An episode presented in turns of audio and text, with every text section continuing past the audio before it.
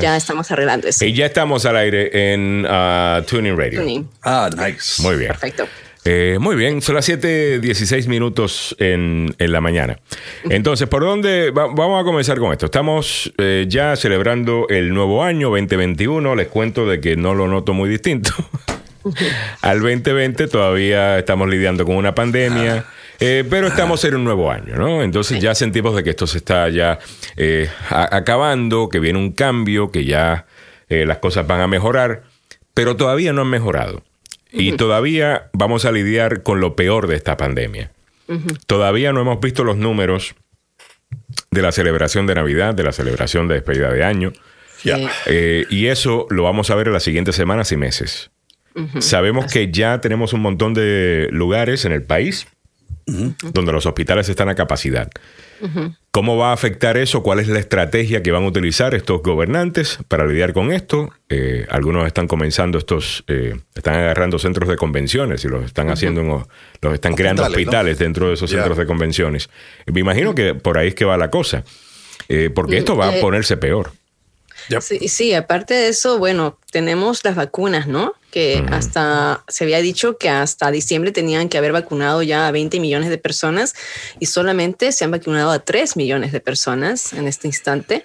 Eh, y yo estaba leyendo sobre lo que están sufriendo los estados, por supuesto. O sea, el gobierno federal le tiró la pelota a los estados como ha pasado en toda esta pandemia, pero no les da los recursos. Entonces, los estados no tienen el personal apropiado para poder realizar y poder llevar la vacuna al brazo de la gente, ¿no? Eh, están distribuidas. También hay este, este, problema de que solamente en los hospitales se pueden tener las vacunas de Pfizer porque no, los consultorios y otros sitios no tienen las refrigeradoras que necesitan para mantener la vacuna a los 94 grados Fahrenheit que se necesitan, o sea, menos 24 grados Fahrenheit que se necesitan, ¿no? Inclusive la moderna no, no es tan, eh, tan complicado. Se puede meter en un refrigerador común y corriente, la de Moderna, ¿no? La Moderna puede ser hasta, no, pero de todas maneras requiere de 30 grados. Eh, sí. Entonces eh, pueden hacerlo, ¿no? Pero no está llegando a como debería ser. Así que esto va a ser un problema para Biden tiene que, él cuando asuma el 20 va a tener que enfrentar todas estas situaciones y eh, el, estímulo económico tiene que considerar que los estados necesitan, o sea, tienen que darle dinero a los estados, ¿no? En este momento la ley que ha aprobado no, no les dan nada. Mm, ¿Permiso? Sí, es, es algo que ocurre en este proceso de cambio. Y estaba viendo el análisis que hacía eh, la cadena MSNBC esta mañana. Oye, ¿sabe la última? ¿Qué pasó?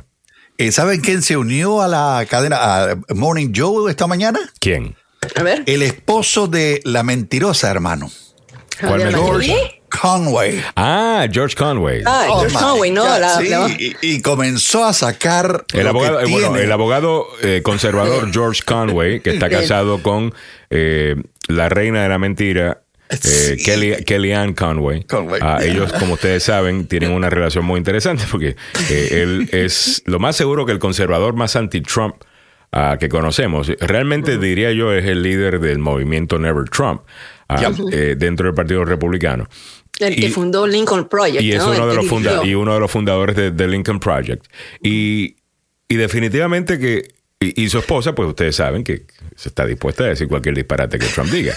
Aunque ha estado muy calladito últimamente. Después de la elección no, no, visto a Kellyanne Conway. Sí, sí, sí. No, ¿Eh? ha dicho absolutamente. Solamente quería dejar saber quién, era George Conway. adelante, Samuel. ¿Qué pasó? ¿Qué dijo George Conway? No, no, dijo que lo, que está haciendo el presidente Donald Trump con todo este proceso es tratar de buscar la inmunidad. Mm porque al hombre lo están esperando. Una vez que pierdan la inmunidad, le van a decir, mire joven, véngase para acá que tenemos que platicar con usted. Vamos a hablar de sus impuestos, vamos a hablar de lo que ha hecho en Nueva York, vamos a hablar de las barbaridades que ha hecho este señor siendo presidente y teniendo la cobertura de, seguridad de, inmunidad, básicamente. So, básicamente lo que me estás diciendo es que George Conway dijo que este presidente, la única razón que está queriendo quedarse en el poder, no es necesariamente porque, porque quiere gobernar, porque es obvio que no le gusta trabajar y solamente usted vea los, las actividades del presidente en este último eh, en estos últimos dos meses. Eh, es nada, es, es, es, quejarse de la elección, es, jugar golf, es estar en el cuarto eh, llorando y, molesto. Llamando por teléfono. Llamando, por teléfono, este, amenazando a gente, tal cosa, pero no está interesado en el, por ejemplo, en cómo la vacuna está siendo administrada, en ese no se está enfocando en ese esfuerzo. Ah, él no quiere gobernar. O sea, yo, yo nunca he visto a alguien que esté peleando por algo y al final del día no esté haciendo eh, su trabajo. Yo creo que tendría un mejor argumento, sinceramente creo que tendría un mejor argumento si el presidente estuviese, qué sé yo, super metido en el proceso de los dos mil dólares, por ejemplo, eh, cabildeando al Senado, al Congreso, super metido en el tema de la vacuna, diciendo, ¿sabes qué? El secretario de eh, de salud, eh, el rollout de, la vacuna ha, fallado. Usted está despedido. Y voy a poner a alguien ahí interino. Y yo me voy a enfocar en, esto. O sea, si él mostrara eso, eh, yo estoy seguro que sería un poquito más fácil para ustedes trompistas tratar de defenderlo. Pero es que no trabaja y encima se quiere quedar en la posición y yo creo que es lo que dice Samuel. Ah, él tiene, suena como alguien que también debe un montón de plata y sabemos que él debe eh, cerca de un oh, billón de dólares. Ah, y, este año tiene que cumplir con, eh, eh, con el pago de 400 millones que debe. Y, él suena como una persona, o sea, oh, estos gobiernos a quien le debe la, plata, que no sabemos si es Rusia, no sabemos quiénes son, realmente no. Asumimos que podría ser Rusia por la sencilla razón de que antes de la elección de 2016 hay audios, y Samuel estoy seguro que los puede encontrar, y, o audios o, snippets de, entrevistas en donde los hijos de Trump claramente dicen que ellos ah, ni siquiera cuentan con financiamiento de instituciones americanas. Mm. A que todo es que nadie le quiere prestar dinero a Trump, todo el y él lo dice, pero lo dicen, todo el financiamiento que necesitamos viene de Rusia. Sí, Eso lo dijo Donald Trump Jr. Eh, perdón, Eric Trump. Eric Trump o Donald Trump, Jr. Ah, pero al final del día, eso no sabemos. O sea, lo que sí te puedo decir es que el presidente no está peleando para quedarse en el poder porque tiene ganas de make America great again, ¿ok? No. No. 7.23 minutos en, la mañana. No, y lo que está haciendo con Georgia, eh, eh, recuerden que Georgia el 6 de, el 5, mañana, ya hay elecciones. Y, y, lo que ha hecho el presidente, primero que estaba llamando las elecciones que eran ilegales, después que quiere eh, hacer campaña para que voten por los dos senadores, eh, las versiones contradictorias que está él presentando y es como que hacerle un propio harakiri, un propio uh, boicoteando las propias elecciones, pues yo no sé, o sea, en lugar de favorecer esta campaña de los senadores está perjudicándola, ¿no? Entonces está como que jugando en contra de su propio partido mm. y, le dicen mejor, señor presidente, mejor quédese callado, mejor no nos apoye, ¿no? calladito se ve más, Entonces, calladito se ve más bonito. sí, pero eh, la división que hay en el partido republicano eh, causada por, por él mismo, ¿no? Por Trump, les va a dejar cuentas, o sea, van a pagar factura de aquí en adelante por muchos años. O sea, tratar de mantener el partido, llevar nuevamente el partido al equilibrio, va a ser muy difícil. Así que mañana, o sea, se va a definir el poder del Congreso en el Senado. Mm. Eh, y, pues como, como te digo, ¿no? O sea, muchos están diciendo mejor que se quede callado y no diga nada. Pero eh, lo que anda buscando es tratar de extender lo más que se pueda su administración, buscando algún tipo de inmunidad para que no lo metan preso. Es la verdad. Eso, es la verdad. Y, juntar más dinero. Este, oh, para, defenderse.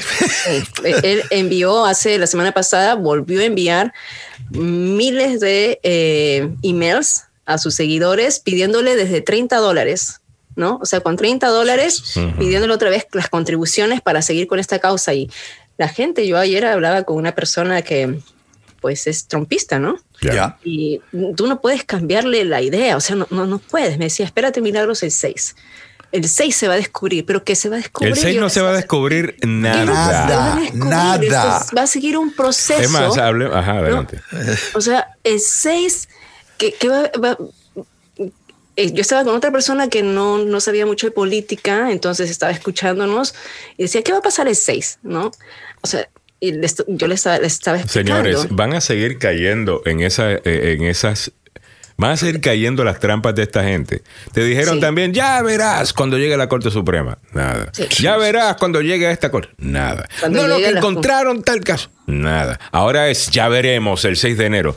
O ya veremos ¿qué, qué, yo digo, pero ¿qué va a haber el 6 de enero? ¿Qué, qué va a pasar el 6 de enero eh, en este país? O sea, nunca se había tomado en consideración Primero, en la certificación de la Junta Electoral el 14 de diciembre, que lo sabíamos tal vez por fecha, pero ¿quién miraba la certificación de la Junta Electoral antes? Ahora nos, nos tuvieron prendidos el televisor. Porque no tenemos, nunca teníamos un corrupto como este queriendo robarse una elección y, y, tratando de imponer un golpe de Estado eh, soft, un, un, golpe, de, un autogolpe. Sí, o sea. Y, y ahora nos tienen con el 6, ¿no? El 6, o sea, eso era un proceso normal. Pero expliquemos lo que es el 6, porque seguimos, hablando del 6. 20 o 21 de enero. Pero seguimos hablando del 6, del 6, del 6, pero no, we're, just going around. No, estamos explicando qué es lo que supuestamente van a hacer el 6. Ok, el 6 de enero, como hemos explicado en el programa antes, eh, van a certificar o básicamente van a, aceptar los resultados del colegio electoral. O sea, formalmente el Congreso. el Congreso de los Estados Unidos va a ratificar. Yo, no ¿eh? sé por qué esta vaina no me está dejando bajar eh, lo, que me mandas, Mili. Ah. ¿Quieres que te lo mande por otro lado? Sí, mándamelo por email, por favor, que hoy, hoy Zoom está que eh, vamos a cancelar Zoom en cualquier momento. siete, en serio, 7.27. Entonces, el 6 de enero, lo que vamos a tener es un grupo de senadores y un grupo de representantes cuestionando a los electores y oponiéndose a aceptar esos electores. ¿Cómo lo hacen? Necesitas la firma de un senador y necesitas a un eh, representante en la Cámara diciendo quiero eh, cuestionar o no quiero que se permitan los electores de X. Si tienes esas dos personas de acuerdo, automáticamente tienen que debatir el tema por dos horas y después se vota. ¿Ok? En todos, en todos estos casos, van a perder la votación. Necesitas una simple mayoría en el Senado y hay suficientes demócratas y suficientes republicanos que se oponen a ese disparate que están haciendo estos 12 pelaga, eh, eh, los, los, 12 oportunistas estos eh, mm. en el Senado, liderados ah, por... Por el sinvergüenza más grande de, todos. De Ted Cruz y, el, otro. Ellos, eso no va para ningún lado. Ahora, usted se tiene que preguntar entonces, Alejandro, ¿por qué lo van a hacer? Antes de que se mm. pregunte por qué lo van a hacer, déjeme decirle una cosa, ¿qué es lo que van a estar argumentando ellos? Esto es lo que molesta y realmente eh, pone de mal humor a cualquiera eh, que, que entienda lo que está pasando acá. Ellos te dicen que ellos van a estar cuestionando los votos porque existe gente que desconfía del resultado basándose en las mismas mentiras que ellos vienen diciendo de la elección. Mm. Entonces yo vengo aquí y le digo a Samuel y le digo a Milagros que la elección fue fraudulenta, que si Dominion, tal cosa, de que si el otro, el otro, el otro. Ahora Samuel y Milly dicen, ¿sabes qué? Yo creo que hay... Hay algo. Hay algo acá hay que, investigar. Entonces yo voy ahora y digo, ¿sabes qué? No es que yo quiera investigar, pero es que Samuel y Milagro me están diciendo que es que tengo que investigar.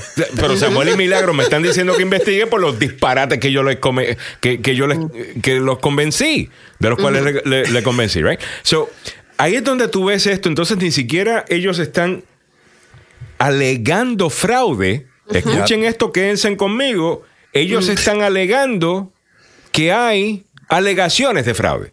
Así es. Oh, es que es el que me dijo y el que me han dicho. No, no, yo no, estoy ya, yo no estoy argumentando que hubo fraude, porque obviamente no tengo esa evidencia.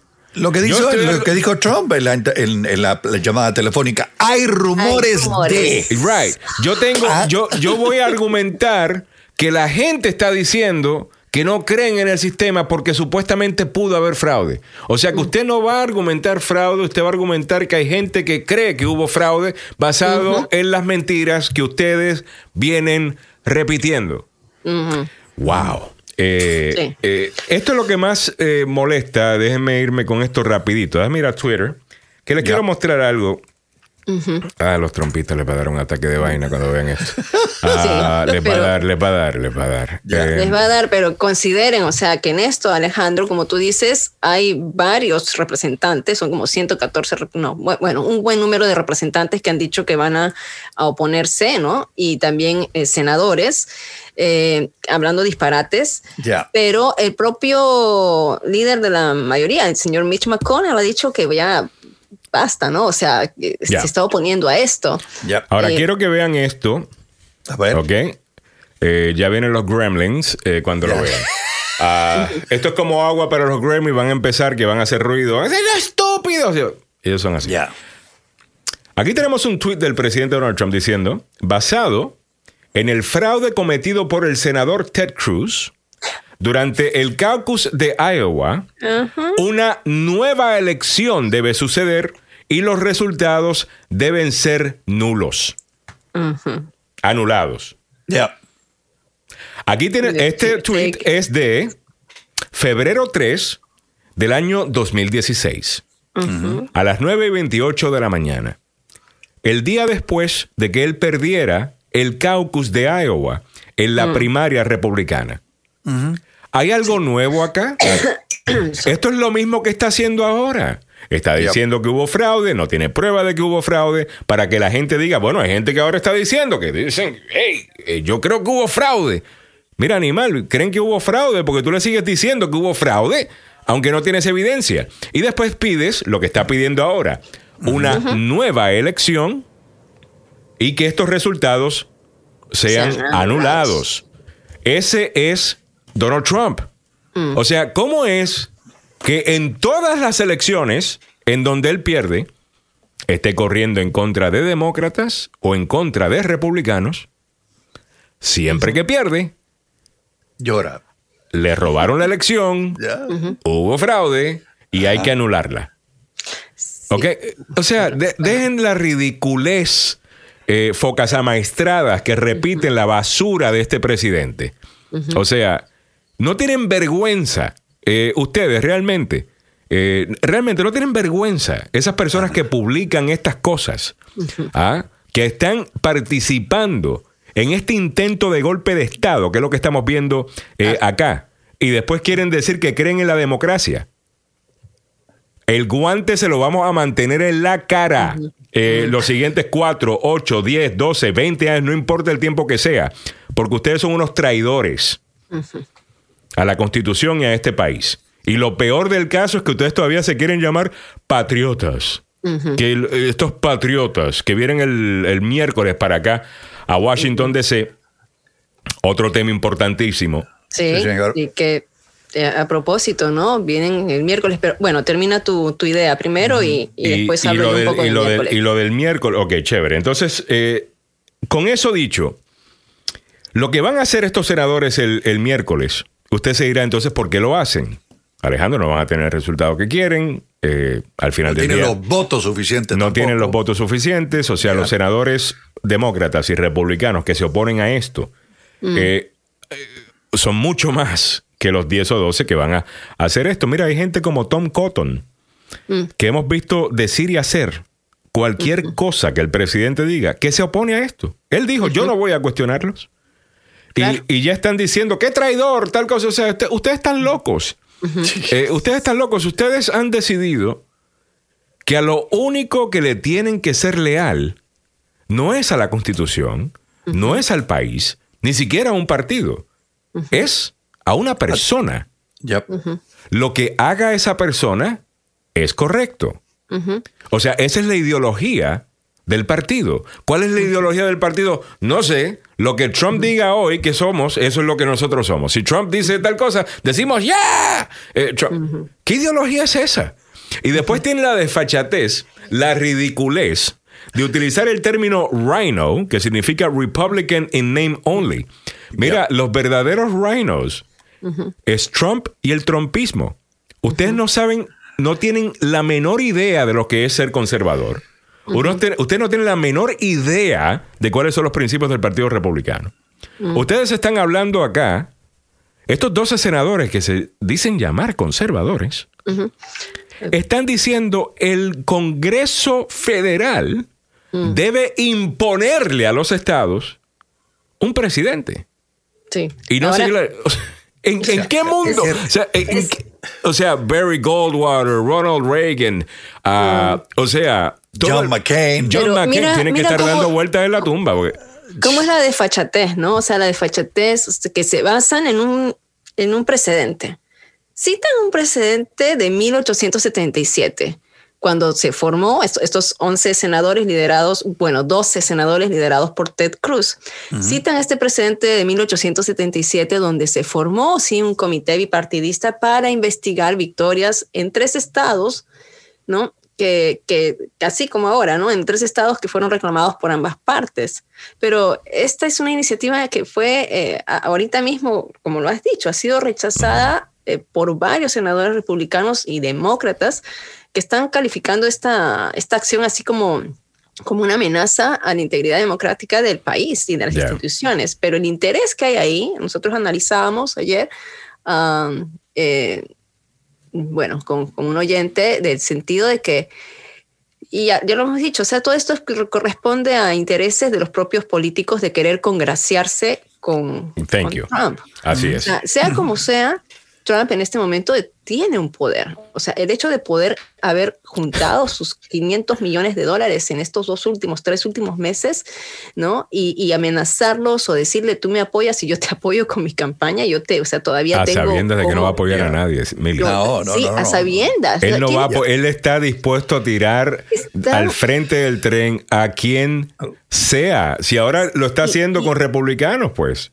Eh, mira la, y los, pero ese interés, o sea, Ted Cruz en un interés a una presidencia, o sea, mira, Ted Cruz jamás va a ser presidente no nació aquí en Estados Unidos, primero que nada. Bueno, al final del día, los, los 12 eh, que han decidido van para adelante, eh, la mitad de ellos están posicionándose para correr en 2024.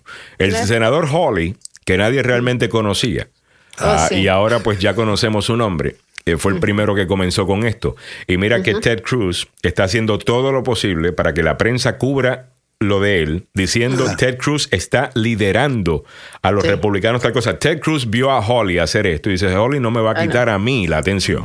Así es. ¿Ok? Y yo me voy a posicionar no solamente como el que se está oponiendo a esto, yo me voy a posicionar como el líder de los republicanos. Y en 2024, esta gente ahora va a tener credenciales trompistas para poder presentarse como candidatos y poder decir, bueno, yo no estoy corriendo en contra del, presidente Trump, que todos queremos, llamamos. ¿okay? Yo incluso hasta lo defendí y yo incluso hasta cuestioné. Eh, el colegio. So, esto es ambición, pura ambición política. y te deja saber el, que, que, aquí no estamos lidiando con patriotas, aquí no estamos lidiando con estadistas, aquí no estamos hablando con gente seria, aquí estamos hablando con gente que piensa primero en ellos y después en el resto. Esta gente es lo peor que todos pensamos del político eh, profesional, que no tiene ningún, o sea, que no, no tiene nada, no cree en nada. Es absolutamente pero, maleable. Pero eh, no solamente que no creen en nada, sino esa falta de ética, por favor. O sea, eso es lo que tiene a tanta gente hasta esto. esta gente sabe que no va para ningún lado. Y lo único que están haciendo es creando un precedente horrible. Además de que nos pone en la posición de que, de nuevo, mira, los dictadores del mundo están gozando con esto. Porque saben muy bien que nosotros no le vamos a poder cuestionar una elección de nuevo. Claro. Que nosotros no vamos a poder decir, ¿sabes qué? Respete los resultados de una elección. Mm. Eh, los dictadores del mundo van a estar gozando con esto. Y por esa razón es que este presidente debe ser tratado como lo que es, ¿ok? Un enemigo de este país. Y lo tenemos eh, trabajando en contra eh, del país actualmente. Y no solamente, ustedes tienen que preguntar también, o sea, ¿por qué tanta gente ha salido en contra de él, que son republicanos también? Ayer estaba leyendo 10 secretarios de defensa, los 10 secretarios de defensa mm. que están vivos. Sí. señor. Diciendo y advirtiéndole al Pentágono que el ejército no tiene nada que ver en una elección estadounidense y que no se vayan a meter. Mm. ¿Ok? Que el ejército no tiene nada que ver. Además de eso, le dicen a la administración Trump que siempre se ha cooperado con el nuevo equipo porque hay un problema en donde el, el tipo que pusieron ahí en el Pentágono para actuar como secretario de defensa eh, en lo que se acaba la administración eh, Trump, no está cooperando con la administración Biden. Eh, con la administración entrante Biden. Eso puede poner en peligro al país. No sabemos por qué no lo están haciendo, no sabemos qué es lo que están escondiendo, o es que simplemente le quieren dejar una situación mala al presidente electo Biden. y el secretario de Defensa, ¿no? El interino el interino. O sea, de nuevo que quede claro, porque algunos de ustedes son tan están tan llenos de odio y han comprado tanto lo que Trump les viene vendiendo, ustedes están tan y tan metidos en esto del trumpismo que usted piensa que tratar de esta manera a la administración entrante es bueno porque, yeah, no cooperen con ese que se robó la elección. Eso te pone en peligro a ti. A todos. Y es curioso el número de eh, los nombres de los ex eh, secretarios de defensa encabezados por Dark, Dark Vader, Dick Cheney, James Mattis, Mark Esper, Leon Panetta, Donald Rumsfeld, William Cohen, Chuck Hagel, Robert Gates, William Perry y Ashton Carter. Ahí están los 10. Y ya van a ser los trumpistas. Lo que pasa es que están en desacuerdo con Trump porque Trump no quiere más guerras. Eh, mm. That's BS, número uno. Eh, Trump nos ha metido en, otras situaciones. Manda soldados a otros lugares. Los está sacando de ciertos lugares y los está poniendo en otros lugares a donde sus amiguitos de Arabia Saudita los quiere. ¿Ok? Y donde no nos quiere Vladimir Putin. De ahí lo saca. Pero no vayas a pensar que es porque está interesado en, los soldados o en el ejército. Pero de nuevo, yo no entiendo. Ustedes han decidido que es más importante un hombre que el partido, que la nación, que lo que ustedes supuestamente creen. Y después nos quieren hacer pensar que nosotros le tenemos que tener miedo a ustedes. Cuando ustedes están dispuestos a seguir a alguien ciegamente, le presentan esta llamada telefónica, que la vamos a escuchar en breve, en donde el presidente obviamente le está pidiendo al secretario de Estado de Georgia que le encuentre 11.780 votos que se le cayeron de un choque a alguien. Oye, vamos a ver, no tiene 11.780 votos. No, en serio. y ustedes hasta defienden esto y lo que sea ustedes son débiles y, ustedes siempre han sido, ustedes son seguidores. You're the followers. Ustedes no son líderes. Y se supone que nosotros estemos impresionados con ustedes. Oh, tenemos miedo de lo que van a hacer el miércoles. Yo no tengo miedo de lo que ustedes van a hacer el miércoles. Van a gritar, oh, Trump, tal cosa. ustedes, de nuevo, son un montón de seguidores. Lo que ustedes le digan, ustedes van a decir. El Trump dice, brinquen. Usted dice, ¿qué tan alto quiere que brinque? Le hago vueltita, don Le hago vueltita. Yo hago vueltita cuando brinco, como usted quiera. Ah, y yo sé que a usted les molesta cuando yo le digo esto, pero yo sé que a mí me encanta hacerle esto a ustedes. Ah. Pero, mira, mira lo que dicen, ¿no? Los ex secretarios de defensa. Dice que tenemos una visión común de las obligaciones solemnes de las Fuerzas Armadas de los Estados Unidos y del Departamento de Defensa. Cada uno de nosotros hizo un juramento de apoyar y defender la Constitución contra todos los enemigos nacionales e internacionales. No lo juramos a un individuo ni a un partido. Las elecciones estadounidenses y las transferencias pacíficas de poder que resultan son el sello distintivo de nuestra democracia. Y aquí viene, ¿no? Con una singular y trágica excepción que costó la vida de más de estadounidenses en guerras eh, desde 1789. Bueno, entonces le están diciendo, ok, lo, dijeron en una carta abierta en el Washington Post. Nuestras elecciones han ocurrido. Se han realizado recuentos y auditorías. Los tribunales han abordado los desafíos apropiados. Los gobernadores han certificado los resultados. El colegio electoral ha votado. Ha pasado el momento de cuestionar los resultados. Ha llegado el momento del cómputo formal de los votos según lo escrito en la Constitución. entonces, hasta aquí les dicen, ya, basta, ¿no? Eh, ya basta, basta de esto. Es que esto es absolutamente ridículo y qué bien por ellos que lo están haciendo. Eh, también es importante que paguen un precio político estas personas que se están prestando para esto por eh, pura ambición política. Em, especialmente Ted Cruz. Oh my mira, mira lo que hace el trompismo con la gente. Mira lo que hace el trompismo con la gente. Ted Cruz, que es un hombre absolutamente inteligente, capaz, creo que ha sido la persona que más casos ha eh, argumentado ante la Corte Suprema como abogado. Sí, señor. Supuestamente es un magnífico abogado, Ted Cruz. Pero mira lo que han hecho con él. O sea, Donald Trump, yo les mostré el tweet, se lo voy a mostrar de nuevo.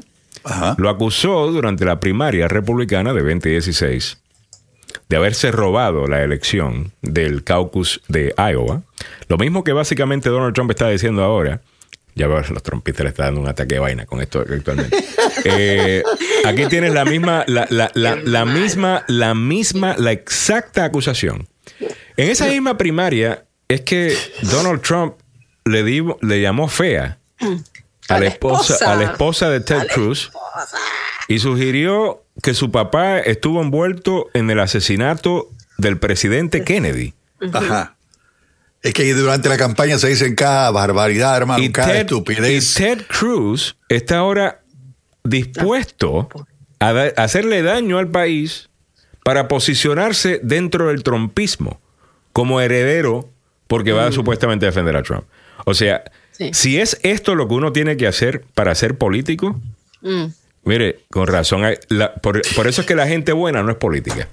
Sí, pero el Ted Cruz, o sea, Ted Cruz, tremendo convenido, ¿no? Cuando estaban con lo del Tea Party también, él eh, era uno de los eh, líderes que se iban con lo del Tea Party. Él era Tea Extrema- Party, él era Sí, él es extrema producto derecha, del Tea Party. Rafael Eduardo Cruz. Él es Así producto del. Tea Party. Rafael Edward Cruz. Mira, es Ted Cruz eh, que vino del Tea Party, eh, Marco Rubio vino del Tea Ajá. Party, ah, you know, toda esta gente es de ahí donde vino. Ahora, vámonos a, a la llamada telefónica.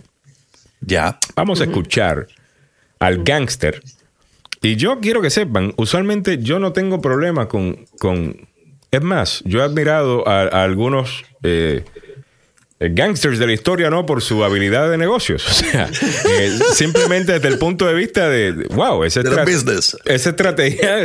El arte, ¿no? El arte de la manipulación, el arte Del de, negocio, de la o sea, persuasión. Right. ¿no? O sea, eh, Right. o sea, eh, ahí tengo que ser sincero. O sea, yo no, no, o sea, yo no soy de esas personas que, que, o sea, yo entiendo que el mundo es como es. O sea, el mundo es un lugar, un barrio malo.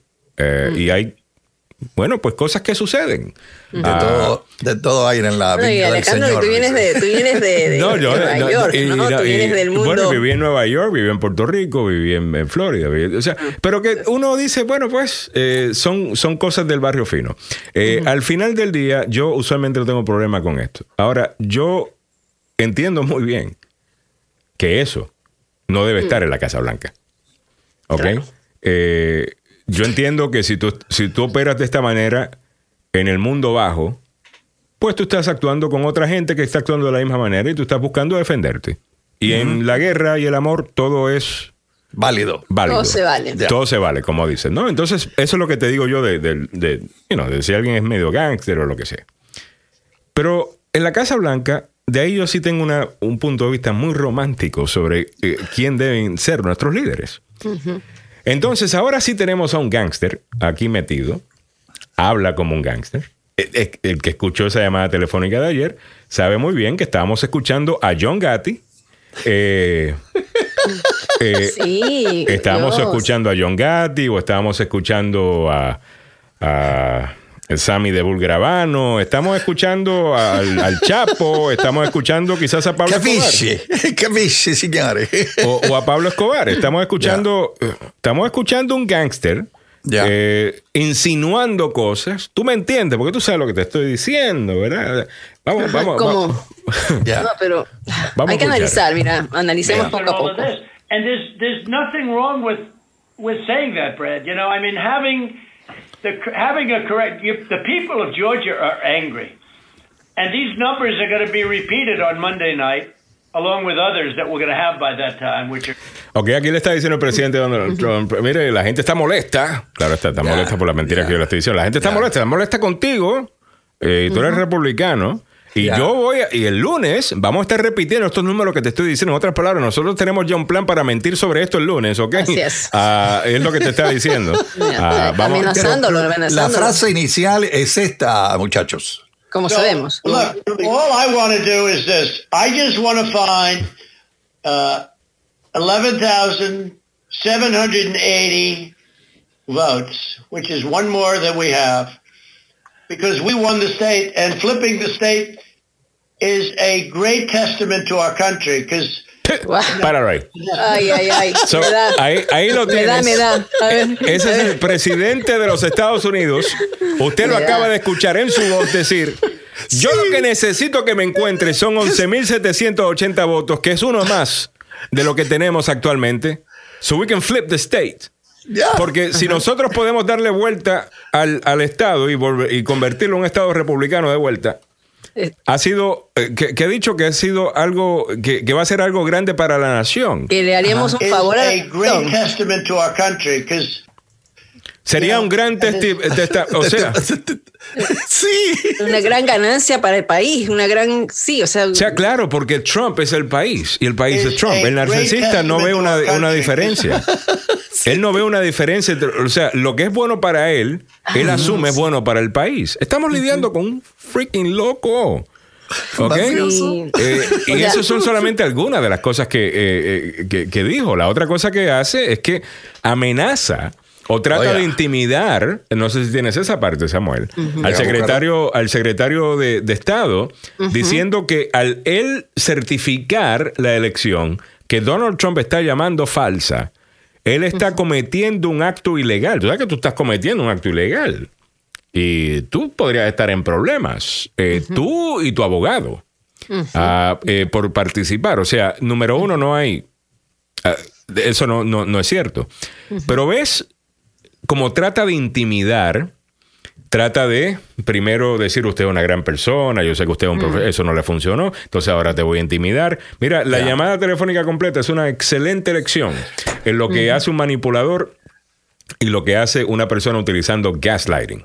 Ah, Así es. Y, y algo que es muy común, Alejandro, con una persona que está haciendo gaslighting, es que te repite un statement, ¿no? Te repite una frase, una idea, aunque sea errada, que Ajá. sabe que es mentira, te lo dice con gran verdad y en todas las for- en todas las en la conversación repitió no hay forma de que yo perdiera no hay forma de que yo eh, nosotros ganamos la elección nosotros entonces es como que como que ya uno eh, de pronto no sé yo, Trata de manipularte. las Trata de personas que, manipularte. o sea, Claro. las personas que han vivido gaslighting y yo en algún Ajá, momento sí, claro. que yo dije, yo decía, de repente es cierto, o sea, de repente yo estoy equivocada. Eh, así es. O sea, de repente está, me lo está repitiendo con tanta seguridad.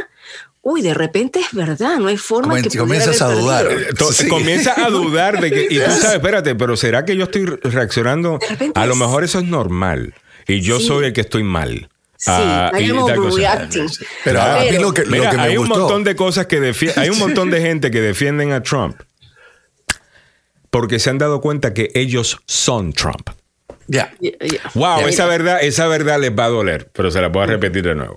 Hay algunos de ustedes que defienden a Trump, algunos lo hacen secretamente, algunos públicamente dicen estar en contra de Trump, eh, pero en privado defienden a Trump, porque ustedes son Trump. Ustedes han, han utilizado las mismas tácticas en contra de otras personas. Han demonizado a personas, mienten sobre personas, se inventan cosas eh, Yep. sobre personas y cuando la persona decide ponerle un paro, se hacen las víctimas. Sí. Eh, O sea- y después te dice, no, pero tú sí eres raro. A mí me gustó lo que dijo Brad eh, Raffensperger cuando eh, le contestó. Mr. President, um, you have people that submit information, and we have our people that submit information, and then it comes before the court, and the court then has to make a determination. We have to stand by our numbers. We believe our numbers are right. Um, Well, why do you say that, though? Mr. President, the problem uh, you have with social media, they can people can say No, uh, no, this isn't social media. This is Trump media. This is- uh, páralo, páralo. ¿Qué, qué disparate es ese? Él dice, mira, él dice, eh, el, el señor Rappensberger está hablando con él como si estuviera hablando con un niñito, eh, en vez de hablar Sí, con el sí, sí, presidente de los déjame Estados Unidos. decirte. Y le dice, señor presidente, el problema que usted tiene con, el problema que, que- que- que tenemos con social media es que las cosas que vienen en las redes sociales es difícil de, de, de comprobar. Y dice, esto no, esto no son redes sociales, esto es la, la- la- esto es Trump media. What? Este tipo No. está, está loco, está diciendo, no, no, no, esto fue lo que nosotros creamos y si nosotros lo creamos es cierto.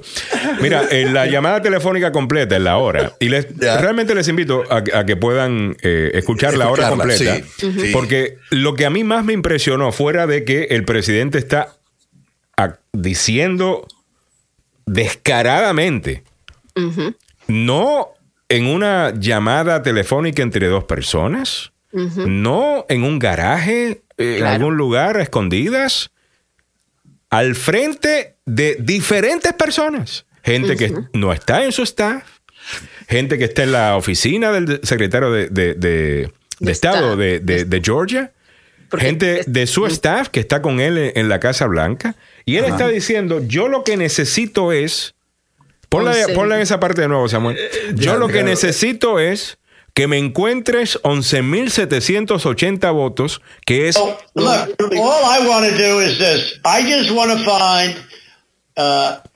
11,780 votes, which, Ajá. Which is one more, dice él, which is one more than we have. que es uno más que lo que tenemos para darle vuelta al Estado. O sea, te está Because we won the state, and flipping the state is a great testament to our country because, you know, and there's, there's, there's just, a, it's a testament that they can admit to a mistake or whatever you want to call it, if it was a mistake. I don't know. O sea, él dice, Mira. y lo puedes llamar Ay. un error, puedes de- hacerlo de esta manera. Ah, oye, Mani- entonces, eh, eh, eh, y bueno, incitando a la manipulación, ¿no? Y- esa es una cosa. La otra cosa que te das cuenta es lo preparado que estaba el secretario de Estado. eh, cuando el presidente, eh, ¿sabes? Porque la, la llamada es una hora, en donde el presidente básicamente, eh, y ahí me gustó esto, porque es una recopilación perfecta de todas las teorías de conspiración, o la mayoría de ellas. Ahí es. Ya. Y Trump se las está diciendo. Y el señor Raffensperger está tan y tan preparado que empieza a contestarle con detalle. Una por- Uno por uno diciendo, no, eso no es cierto. Por ejemplo, él habla de un tape en donde supuestamente había un grupo de gente que se estaban llevando papeletas. Y yo tengo el video, tal cosa. Él dice, el problema con ese video, el señor presidente, nosotros incluso llamamos a la estación de televisión a que nos diera eh, todo el footage. Eh, eh, de esto y lo analizamos completo y lo que presentó Rudy Giuliani, creo que es lo que dice el señor secretario de Estado, fue un video editado que muestra algo que realmente no sucedió. No es cierto. Sí, sí. Está manipulado. O sea- entonces eso no es cierto. Entonces ya Trump se mueve a otra cosa. No, ¿y qué pasó con las papeletas estas que se estaban robando? Eh, Señor presidente, no hubo ninguna papeletas que se robaron. Y las máquinas que se llevaron de tal cosa, señor presidente, Todo. no se No, llevaron no, ninguna máquina. ninguna máquina. No, ni cambiaron piezas ni nosotros, nada. Nosotros investigamos esto y el presidente es tan y tan loco que después le dice, oye, eh, bueno, si no movieron las máquinas, ¿puedes decir que se llevaron piezas de la máquina?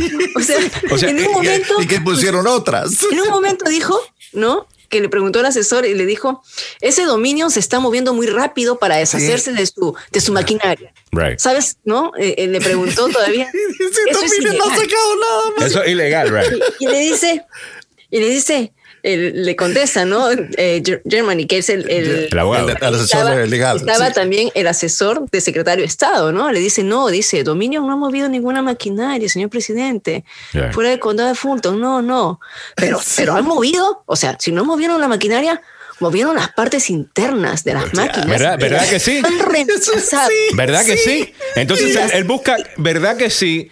Porque Eso está al él- principio, más o menos. Dice, y las han reemplazado con otras partes. Ya. Y entonces el, el- el asesor del secretario de Estado de, de- de Georgia le dice, eh, no, señor presidente. No. ¿Está seguro? Entonces, te- eh, otra vez el gaslighting, ¿no? ¿Está seguro, Ryan? Porque yo estoy... Y, y- Él le está buscando, y él mira. responde, y él le responde, estoy seguro, estoy seguro, señor presidente.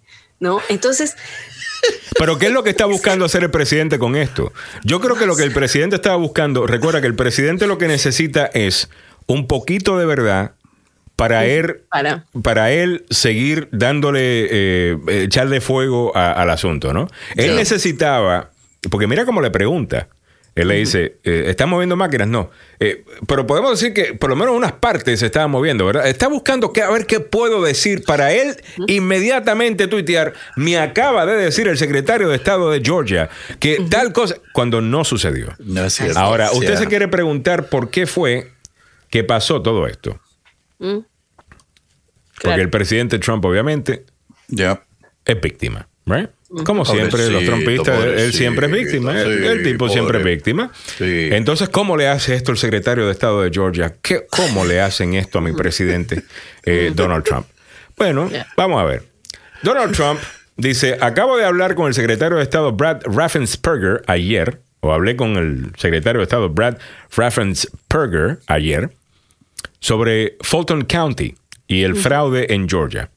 Él no estaba dispuesto o no pudo contestar preguntas sobre papeletas debajo, por debajo de la mesa y fraude, tal cosa.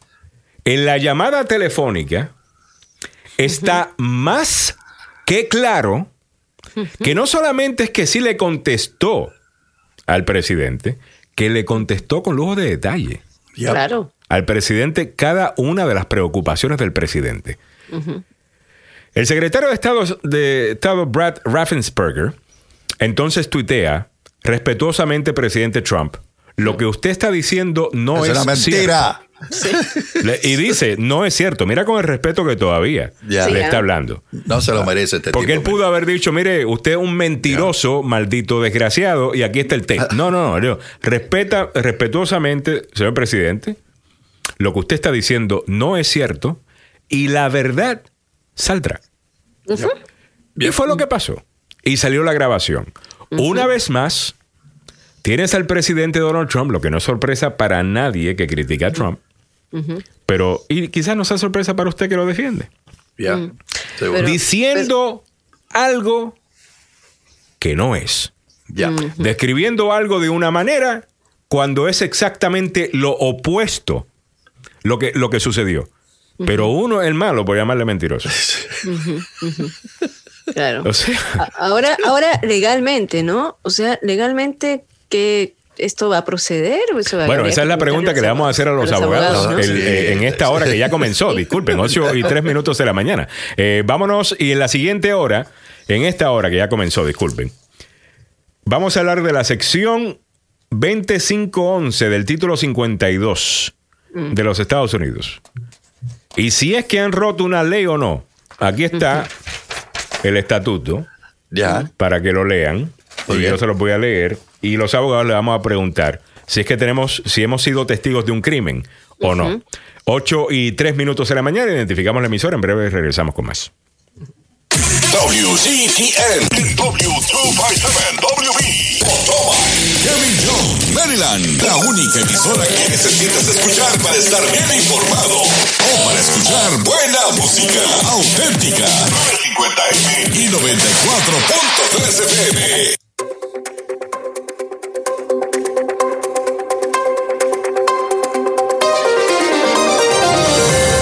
El doctor Anthony Fauci rechazó la afirmación de Donald Trump de que las muertes por coronavirus en este país se contabilizaron en exceso.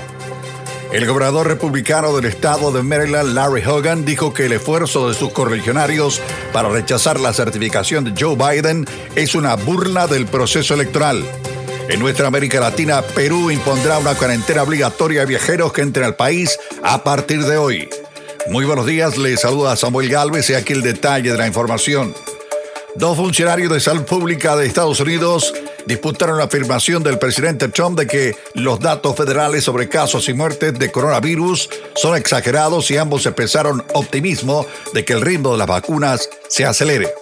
Las muertes son reales, dijo Anthony Fauci, director del Instituto Nacional de Alergias y Enfermedades Infecciosas, a la cadena ABC en el programa esta semana, agregando que los hospitales abarrotados y los trabajadores de salud estresados no son un invento. Esto es real, dijo Fauci. En el ámbito regional metropolitano, el gobernador de Maryland, Larry Hogan, un republicano, criticó el plan del presidente Donald Trump y de sus correligionarios en el Congreso de rechazar la certificación de la victoria del presidente electo Biden. El Congreso se va a reunir este miércoles para contar los votos del colegio electoral y certificar la victoria de Biden, pero el senador republicano Ted Cruz de Texas anunció que 11 senadores y senadores electos que promovían los esfuerzos de Donald Trump para revocar los resultados electorales van a rechazar los votos del colegio electoral este miércoles. Prometieron votar contra ciertos electores estatales a menos de que el Congreso designe una comisión para realizar una auditoría de los resultados de las elecciones. En nuestra América Latina, el gobierno peruano expidió un decreto a través del cual se impone una cuarentena obligatoria a toda persona que llegue al país, independientemente de su procedencia a partir de hoy, para intentar frenar el creciente ritmo de contagio de coronavirus que se viene registrando en dicho país.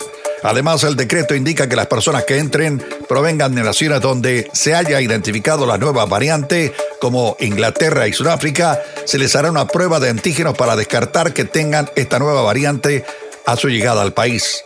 En medio del repunte de casos que las autoridades continúan descartando como una segunda ola, la policía canceló 74 fiestas e intervino a 390 personas durante las celebraciones de Año Nuevo en la capital peruana. Así lo comunicó el jefe de la región policial de Lima, Jorge Angulo, tal como lo recoge el diario El Comercio, aunque ha descartado que durante el horario de toque de queda solo se detuvieran a 14 personas.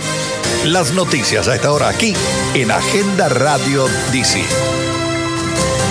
El tiempo para la zona metropolitana.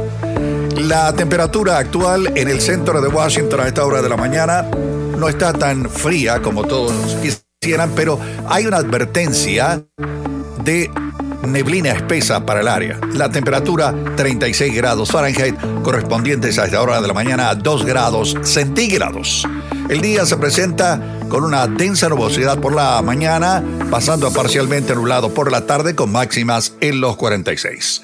¿Cómo están las condiciones de las carreteras en la zona metropolitana de Washington a esta hora de la mañana? Hay un accidente en Chain Bridge cerca de Potomac, eh, del río Potomac, perdón. Hay una vía que está bloqueada. Otro accidente en la 270 viajando norte después de Monocacy River. Todavía quedan remanentes de una colisión esta mañana. En la 29 hay condiciones de hielo viajando norte a la altura de la 198. Tenga mucho cuidado. Así están las condiciones de las carreteras en la zona metropolitana de Washington a esta hora de la mañana. Desde la capital del país, en vivo.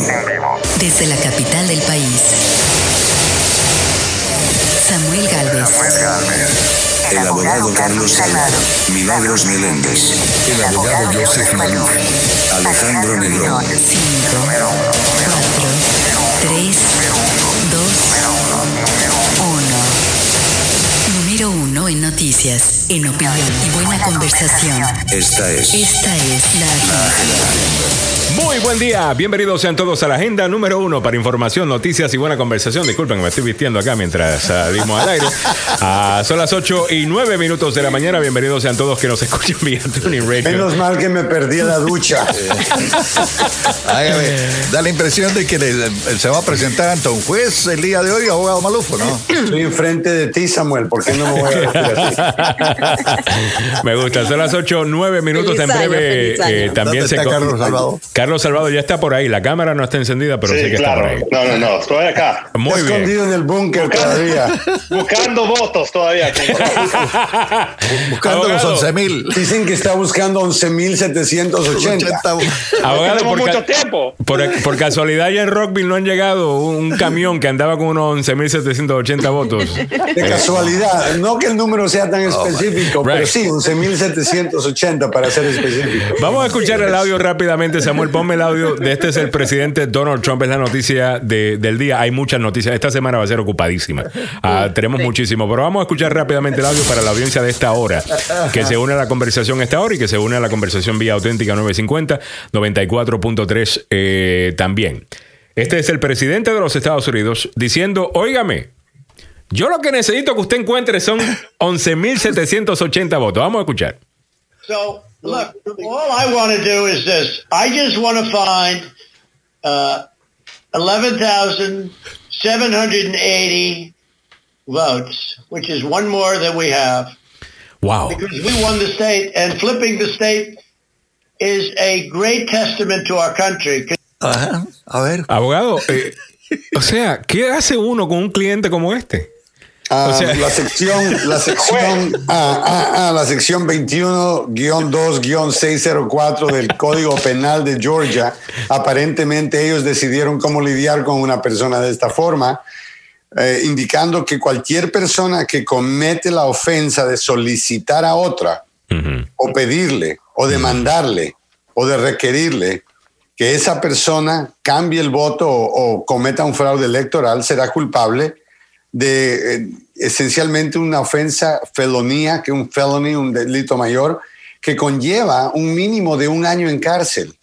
Abogado, esto, eso es la ley, el estatuto en Georgia. Y- Esa y es la creo- ley estatal por la cual el presidente pero, no pero puede por lo que dijo ahí en esa, esa, ahí en esa sentencia, él no dice que no le está tratando de influenciar, solo está diciendo que Carlos, tienes lo que, que, escuchar hacer. la hora entera de la llamada. Ya. Ya. Y cuando entonces escuchas la hora entera de la llamada, te das cuenta que el presidente está haciendo lo que nosotros llamamos solicitar que otra persona haga algo ilegal.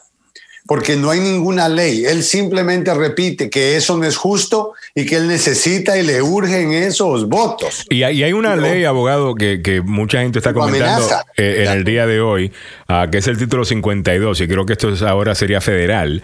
Dice, una persona, incluido un funcionario electoral, que en cualquier elección para un cargo federal prive, defraude o intente privar o defraudar a los residentes de un estado de una forma justa, eh, de una forma... eh, en- en- de una elección que fue justa e imparcial. Eh, la obtención, emisión o tabulación de boletas que las personas saben que son materialmente falsas, ficticias o fraudulentas, según las leyes del Estado en el que se llevan a cabo esas elecciones.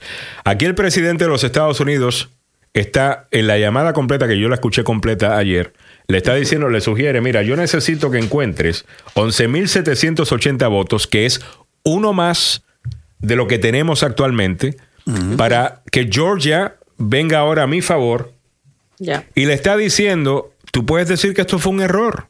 Tú puedes encontrarlo en Fulton County, lo puedes encontrar allá.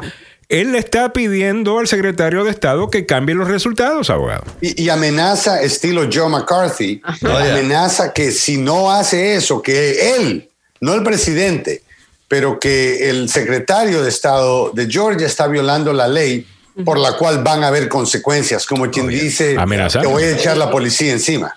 Eh, y no, no solamente eso, eh, eh, encima eh, de, de eso, abogado, eh, le, le pone presión política diciendo, mire, usted es republicano.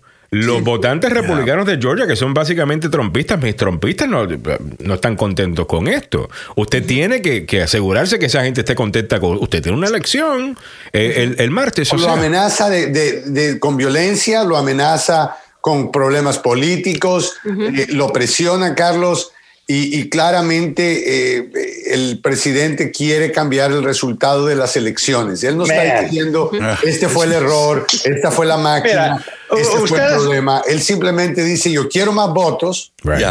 Y, eh, y si no lo hacen pueden haber consecuencias del gobierno federal en contra de ustedes. A ver, Salvador, Y- y da- usted dame la está- defensa, usted dame la llevan defensa. toda esta evidencia. Ustedes están llevando toda esta evidencia. Bueno, eh, Carlos, no sé si escuchaste de, Es lo que de lo está diciendo, Nixon es su voz. Sus llamadas telefónicas. Bueno, Carlos está siendo ¿Por qué no sarcástico. Carlos está siendo sarcástico, Yeah, yeah, obviamente. claro. Ah, eh, pero, eh, Carlos, explícame la defensa a- acá. Eh, obviamente, yo sé que tú personalmente entiendes que esto está mal, pero desde el punto de vista de, lo- de abogado ahora que tienes que presentar una defensa eh, para el criminal este, eh, ¿cuál sería esa defensa?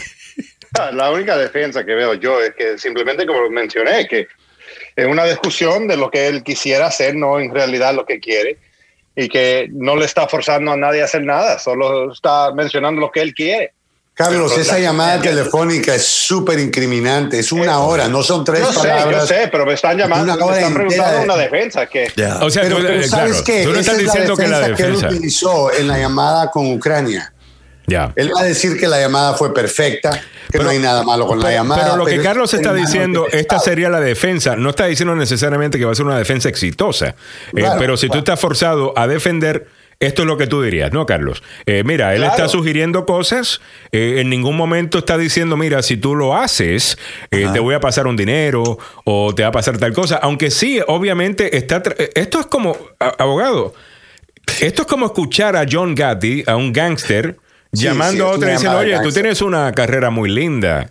Sería una tragedia que algo le pasara, ¿no? Tu abuelita se mira que está caminando muy bien. Esas rodillas que tiene se ven. Pero, pero ¿qué dijo el secretario de triste que le pasara algo a esas rodillas? Sería triste, ¿no? Ay, sería, abogado. sería Pero una ¿qué dijo el secretario de Estado tras escuchar esta perorata de Uh, Muy buena manera de escribirlo. that submit information, and we have our people that submit information, and then it comes before the court, and the court then has to make a determination.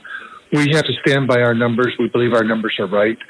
Well, why do you say that, though? Mr. President, the problem uh, you have with social media, they can people can say anything. uh, para, para, para, para, para. A ver, Aquí tú tienes al secretario de Estado de Georgia hablándole a un pequeño teenager que acaba de abrir su primera cuenta de Twitter y le está diciendo, look, en social media no puedes creer todo lo que está en las redes sociales, ¿ok? Porque muchas cosas son manipuladas ahí. Y ahí el presidente le contesta, ah, vamos a escuchar, que no es social media, esto es This is Trump media. Trump media. Not Oh. It's, Wow. it's really not. It's not social media. I don't care about social, but I couldn't care less. Social media is big tech. Big tech is on your side. You know, I don't even know why you have a side because you should want to have an accurate election. Hmm. And you're a Republican. aquí va. We believe You that see, we do have an accurate election. No, I know you don't. No. Ok, Wow. me gusta- No, me you gustaría know. que ustedes escucharan esta parte que es interesante. We believe that we do have an accurate election. No, I know you don't. No, no, you don't. You don't have. You don't have. Not even close. Ok. ahí está. ¿Basado en qué? O sea, en My nada. God. En que él perdió. Y no solamente eso, mira, la llamada, como estaba diciendo en la pasada hora, eh, esas cosas que escuchamos, no, eh, encuéntrame tantos votos. Eh, eso obviamente debe ser el titular, es, es it is shocking. Eh, pero si tú lees eh, todo lo que se habló y escuchas la llamada completa, abogado, lo que te das cuenta es que es una recopilación perfecta de casi todas las teorías de conspiración Gracias, del mundo Trump sobre la elección y la respuesta Profesional. profesional, correcta, ¿no? correcta, detallada, con datos y hechos que puedes hecho. tocar eh, por parte del secretario de Estado de, de Georgia. Esa llamada telefónica, abogado, en mi opinión, el miércoles cuando Ted Cruz y los otros eh, oportunistas, trai- traidores, lo que son, sin- totalmente de acuerdo, eh, se presenten a cuestionar el colegio electoral abogado, ¿pueden los demócratas o un demócrata pedir no solamente que se añada al récord la, la llamada, pero que se escuche la llamada eh, por una hora, ya que todo el mundo va a estar transmitiendo eso eh, en vivo? Porque eh, es que no, no es solamente escuchar al presidente decir estos disparates, es de la manera tan convincente que el secretario de Estado con, con data, con información, con lógica, eh, básicamente defiende la integridad de la elección. Me parece Mira, bien. esa otra bien. defensa, Estrategia. esa otra defensa, otra ¿Cómo, defensa, Carlos? porque, A ver, porque Carlos. requiere la ley que, que sabe la persona que la elección estuvo, que era justa. Así que él simplemente no piensa que era justa. No piensa. no lo- that's it. Carlos, una Eso vez más, eh, yo- eh, mira, no yo- es increíble que de un niño. Un, un año nuevo y todavía estamos en este, con este. este Con este animal, yes. Yo sé, Claro. pero Mira, tenemos que, mira. tenemos que delicadamente remover este cáncer cuidadosamente para evitar que regrese. Y lo que él está tratando de hacer, está tratando de crear una, una serie de personas que ahora van a seguir estas teorías de conspiración Sí. por los siguientes cuatro años. Entonces, desmantelar este monstruo antes de que agarre fuerza es importante. Y te voy a decir algo, esa llamada telefónica me parece genial que, que el Congreso pusiera la llamada telefónica porque lo que tienes ahí es un experto del estado que el presidente se queja de más. Igual con Pensilvania o los dos Yeah. estados, ¿no? Pero Right. es interesante porque si él lograra cambiar los resultados de esos dos estados, todavía pierde las elecciones. Es así. Claro. ¿Y cómo la consiguieron? ¿Cómo consiguieron esa, e, esa grabación? Mira, yo eh, creo que fue el secretario de Estado. Si yo tuviera que apostar dinero, eh, yo Sí. diría que fue el secretario de Estado eh, de, de- de fue el Georgia. abogado del secretario de Estado. Eh, pero la pregunta que te tienes que hacer es por qué. El secretario de Estado de Georgia, por todo lo que sabemos de él, eh, y mira la presión por la cual eh, en la que está, ¿no? Que le están poniendo. ah, es un hombre decente. Eh, no sé cuáles son sus políticas personales, no sé si estamos de acuerdo o no, pero al final del día, como persona, parece ser una persona honesta. El presidente Trump tuitea primero. Hablé con el secretario de Estado, Brad Raffensperger, ayer sobre el condado Fulton y el fraude en Georgia. By the way, el condado Fulton es un estado, eh, digo, el condado Fulton es un condado que es mayor, mayoría minoría. Ya. Él sabe dónde. Él está buscando que voten o saquen, nu, anulen los votos de minorías. Sí. ¿Ok? Eh, vamos a estar claros. Eh, bueno, dice él. ah, hablé con el secretario de Estado sobre Fulton County y sobre fraude en Georgia. Él no estaba dispuesto o no podía contestar mis preguntas sobre papeletas por debajo de la mesa, eh, fraude y otras cosas. El secretario de Estado, Brad Raffensperger, le, le tuitea al presidente, respetuosamente, presidente Trump, lo que usted está diciendo no es No, verdad. verdad. La verdad saldrá. Y claramente, lo que dijo el presidente es otra de las grandes mentiras de él. Lo opuesto a lo que está diciendo es lo que sucedió.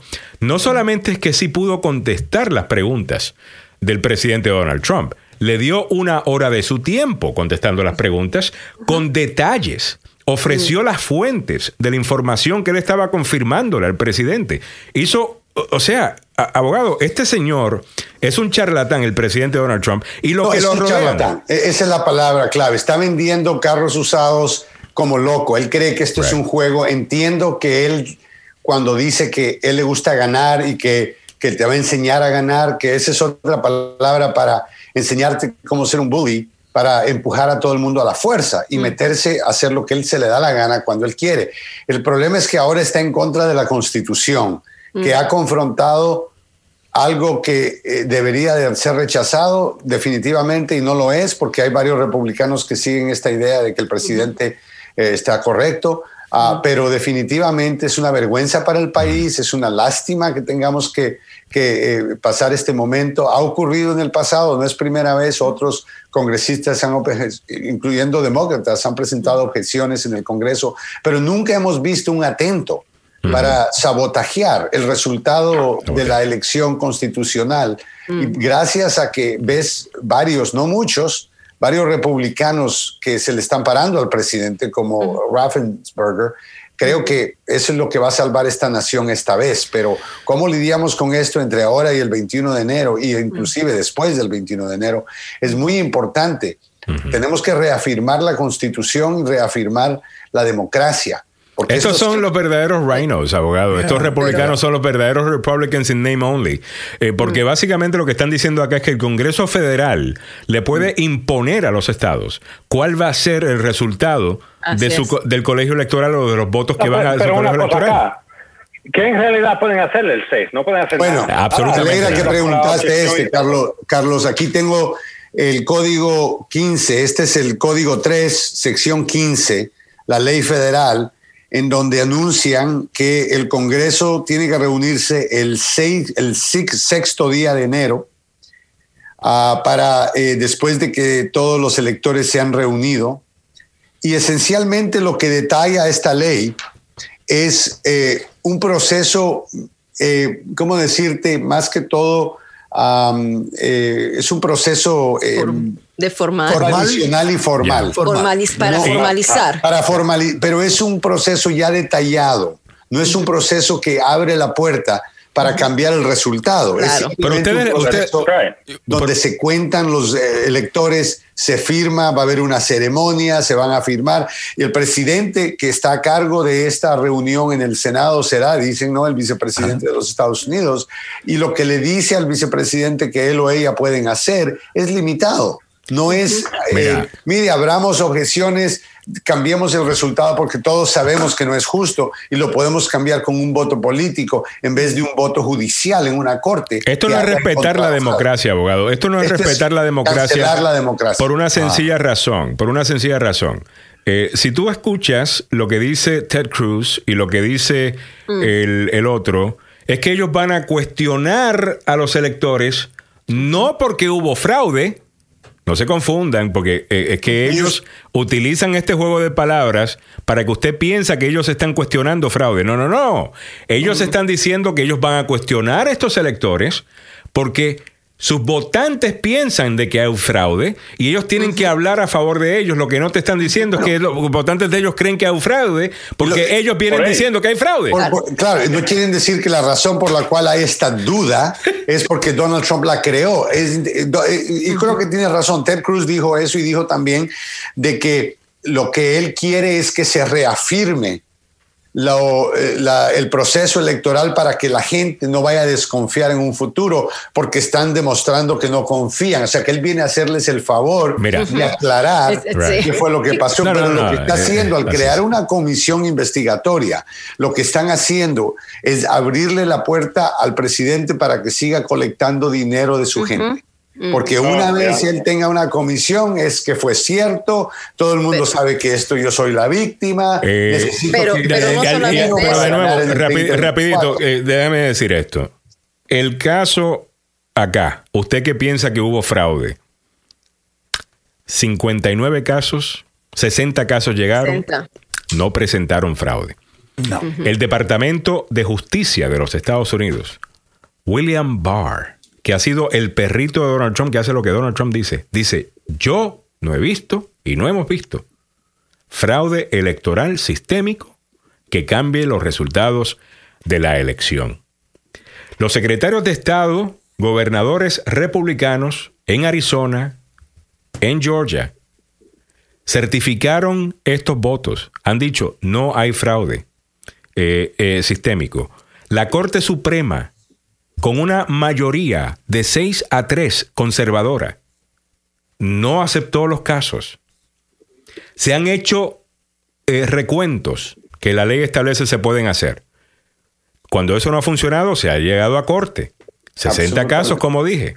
Esto ha pasado por su proceso y no se ha encontrado fraude. Usted puede seguir repitiendo hay fraude todo lo que quiera, pero eso no va a hacer que exista fraude. Yo puedo decir, hágase un millón de dólares y no va a bajar aquí un millón de dólares. El único fraude electoral que estamos viendo lo acabamos de escuchar.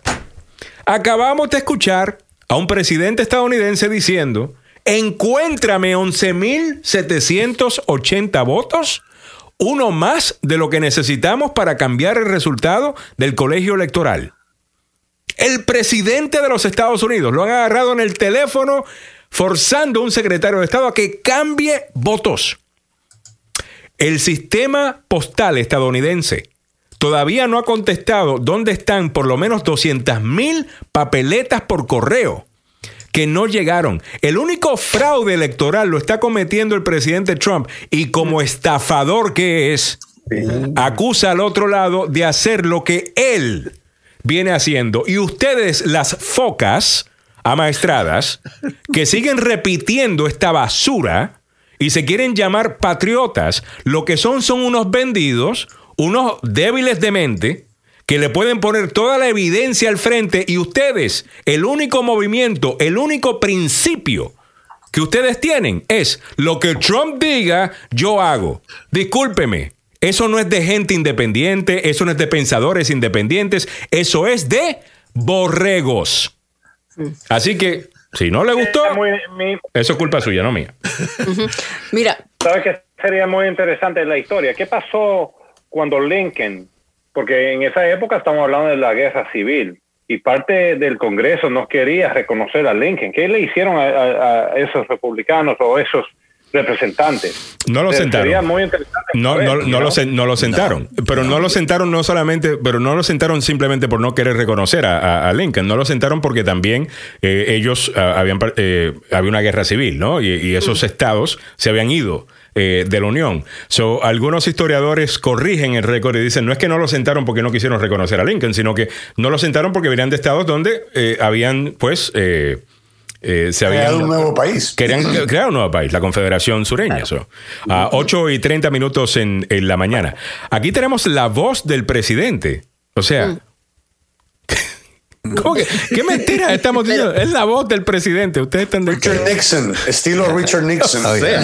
Oh, Pero la, la, la interacción entre ambos, ¿no? Tanto el presidente como el señor, eh, como el secretario de Estado de, de Georgia, tú, tú ves, eh, por un lado, el presidente con unos delirios, con un, eh, un lenguaje de manipulación, y estás con, un, con una persona que es un eh, ingeniero civil que, se, bata- que se, bas- se, se basa en los datos, en los hechos, y donde él mismo dijo anteriormente, yo he estado con Trump, yo he votado por Trump, por Trump. yo he apoyado a Trump, pero no puedo ir en contra de los números. Señores, Puedo o sea. Pero persona tienes que, tienes que reconocer también algo que agrava la situación, es el hecho de que ya han pasado varios procesos legales. ya. Entonces, Todos si esta llamada telefónica hubiese ocurrido el 4 de noviembre o el 5 de noviembre, Claro. sin haber hecho todos Right, estos retos right. legales, Buen punto. entendería por qué el presidente escuchó esto, escuchó el otro.